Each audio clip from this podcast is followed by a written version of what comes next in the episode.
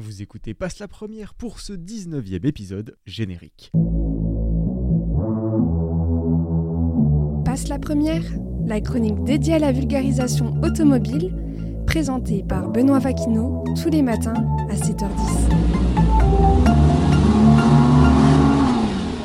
Sommaire de ce nouvel épisode, nous commencerons par McLaren. Je vous dévoilais lors du 17e épisode de Passe la Première l'arrivée d'une version Spider pour l'actuel Artura du constructeur britannique. Et eh bien cette affaire n'est désormais plus à suivre, hormis sur nos routes. En effet, le modèle a enfin été présenté au public ce mardi 27 février. Pour enchaîner sur notre deuxième sujet, cap sur l'Australie, cette fois sur le circuit de Mount Panorama Bathurst. Ford a brisé ses propres records sur le circuit, le tout dans un super van délirant. Affaire à suivre dans cet épisode. Reprenons notre voyage maintenant pour son dernier arrêt, direction le Texas chez NSI. Le préparateur américain vient d'accueillir dans ses ateliers une Corvette C8 Stingray et croyez-moi, elle en ressort méconnaissable. Voilà pour les titres du jour, passe la première, épisode 19, c'est parti. Prenez place sur le tarmac, nous décollons en direction l'Angleterre chez McLaren pour une affaire qui n'est désormais plus à suivre. Nous en avions parlé lors de l'épisode 17, mais c'est enfin réalisé. Ce mardi, le constructeur britannique a dévoilé la déclinaison Spider de son modèle Artura. Il s'agit là du premier modèle découvrable hybride chez McLaren. Le résultat doit donc être parfait pour cette première impression. Recontextualisons rapidement. À la sortie de l'Artura coupé, McLaren venait de créer l'une des premières supercars de grande série motorisée par un système hybride. Puis la concurrence est arrivée. Ferrari a dévoilé ses 296 GTB et GTS, offrant l'avantage d'être découvrables. Égalité, balle au centre pour McLaren avec l'arrivée de cette Artura Spider. L'objectif du constructeur de Woking était de conserver entièrement les lignes et les traits de cette dite Artura. Elle ne devrait surtout pas perdre son âme au profit de son option découvrable. À ce propos, il ne lui faut que 11 secondes pour découvrir complètement le modèle et le tout jusqu'à 50 km/h. Attardons-nous maintenant sur ce que vous attendez le plus, la motorisation. En position centrale arrière, vous aurez la chance de retrouver le même groupe que dans sa déclinaison coupée, à savoir un V6 3 litres biturbo couplé à un moteur électrique. Ce V6 développe une cavalerie à lui seul de 605 chevaux, à l'inverse de la partie électrifiée qui quant à elle développe 95 chevaux. Cet Artura Spider nous offre donc une puissance cumulée de 700 chevaux tout rond, permettant d'abattre le 0 à 100 en moins de 3 secondes, le 0 à 200 en 8 secondes 4 et le 0 à 300 en 21 secondes 6. Vous le savez, lorsqu'un constructeur affiche son temps pour un 0 à 300 km/h, c'est que nous ne parlons plus d'automobile mais d'aérospatial. Si par envie votre pied restait malencontreusement sur la pédale de droite, vous auriez atteint la vitesse de pointe affichée à 330 km/h tout rond aussi. Concernant la mécanique, ce moteur est couplé à une boîte double embrayage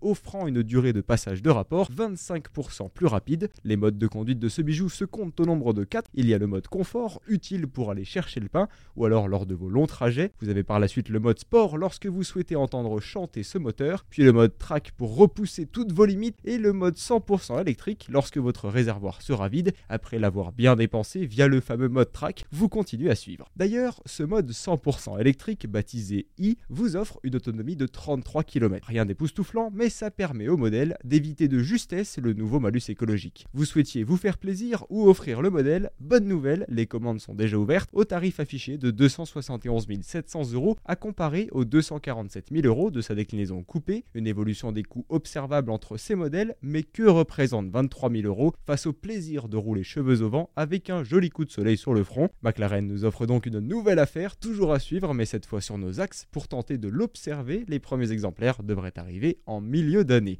En route pour un nouveau voyage, direction l'Australie cette fois, le constructeur Ford vient encore de battre un record sur le circuit de Mount Panorama Bathurst avec son humblement baptisé Supervan Performance. Alors d'abord, parlons de ce dit Supervan Performance. Il s'agit d'un van 100% électrique de 1400 chevaux. L'annonce surprend et on comprend. Mercedes avait précédemment explosé le record autour avec sa GT3 modifiée le 16 février dernier. Et c'est maintenant au tour de Ford d'inscrire son propre record. Bon, ce record n'est pas vraiment légitime. Imaginez un van surpuissant qui met 3 dixièmes au temps de la Mercedes GT3 et 10 secondes pour la pole de l'épreuve. Sacrée insolence pour un van face à une véritable voiture de course. C'était à l'occasion du Bathurst 500 que le constructeur américain Ford a décidé de catapulter son dernier super utilitaire électrique, le Performance Supervan 4.2. Ce monstre pesant près d'une tonne 8 a ordonné l'assaut du tracé faisant 6 km 200. Et devinez le temps. Petit indice, moins de 2 minutes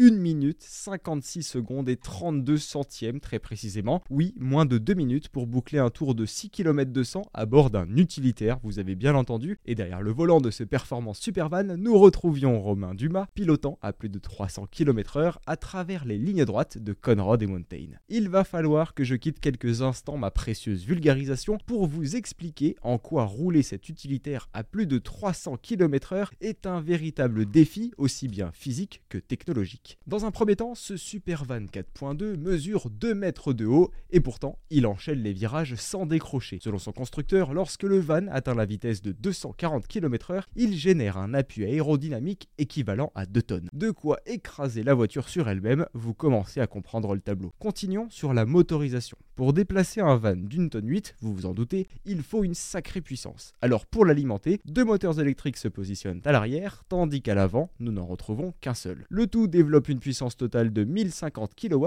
ce qui en conversion cavalerie nous donne 1428 chevaux, une puissance extrême mais qui n'est rien comparé à celle de son prédécesseur, le Super 24, qui développait rien que 2000 chevaux. Il y a une raison pour laquelle nous avons choisi d'amener ce super van à Mount Panorama. Après sa montée record sur le mythique Pikes Peak, il n'existe aucun autre endroit dans le monde comparable à ce cadre. Tels sont les mots de Mark Rushbrook, le directeur mondial de Ford Performance Motorsport. En parlant du Pikes Peak d'ailleurs, il est fort probable que nous en parlions lors d'un prochain épisode hors série de Passe la Première. Vous connaissez la musique, affaire à suivre. Décollons cette fois à bord de ce Ford Supervan pour aller plus vite. Et pour cela, cap sur Silly dans le Texas, le préparateur américain Hennessy souhaitait lui aussi que la Corvette C8 Stingray ressorte de ses ateliers en allant plus vite. Et c'est chose faite, en effet la firme s'est complètement lâchée sur cette Corvette grâce à une très grosse préparation moteur, vous connaissez le préparateur. Les idées fusent chez Hennessy lorsqu'il ne s'agit pas de booster une Venom F5, notamment une, diaboliser des voitures américaines de série en y ajoutant un compresseur dans le but de sur alimenter le moteur. La nouvelle victime de Hennessy est enfin ressortie. Il s'agit de la Corvette C8 Stingray Cabriolet disposant maintenant de la préparation baptisée par le préparateur H700. Les performances ne sont pas les seules nouveautés du modèle. Il dispose maintenant d'une robe nommée Hennessy C8 Héritage. On y retrouve des rappels blancs sur le bouclier avant. Le centre de la carrosserie est orné par une bande se déplaçant du capot jusqu'au coffre. L'ajout d'un stickers blanc checkered flag complète les jupes latérales et le tout est installé sur des jantes noires de 19 pouces. Rentrons maintenant dans la partie la plus attendue, le travail des performances. Cette Hennessy H700 voit sa motorisation complètement retravaillée. Le moteur est un V8 LT2 de 6 litres de cylindrée sur lequel est délicatement posé un compresseur, véritable signature mécanique du préparateur texan. Les radiateurs permettant de refroidir le moteur sont évidemment plus imposants, tout comme l'admission ou encore la ligne d'échappement. Ce bijou reçoit également une cartographie moteur lui offrant de nouveaux résultats. Son V8 développe maintenant 708 chevaux pour 865 Nm de couple.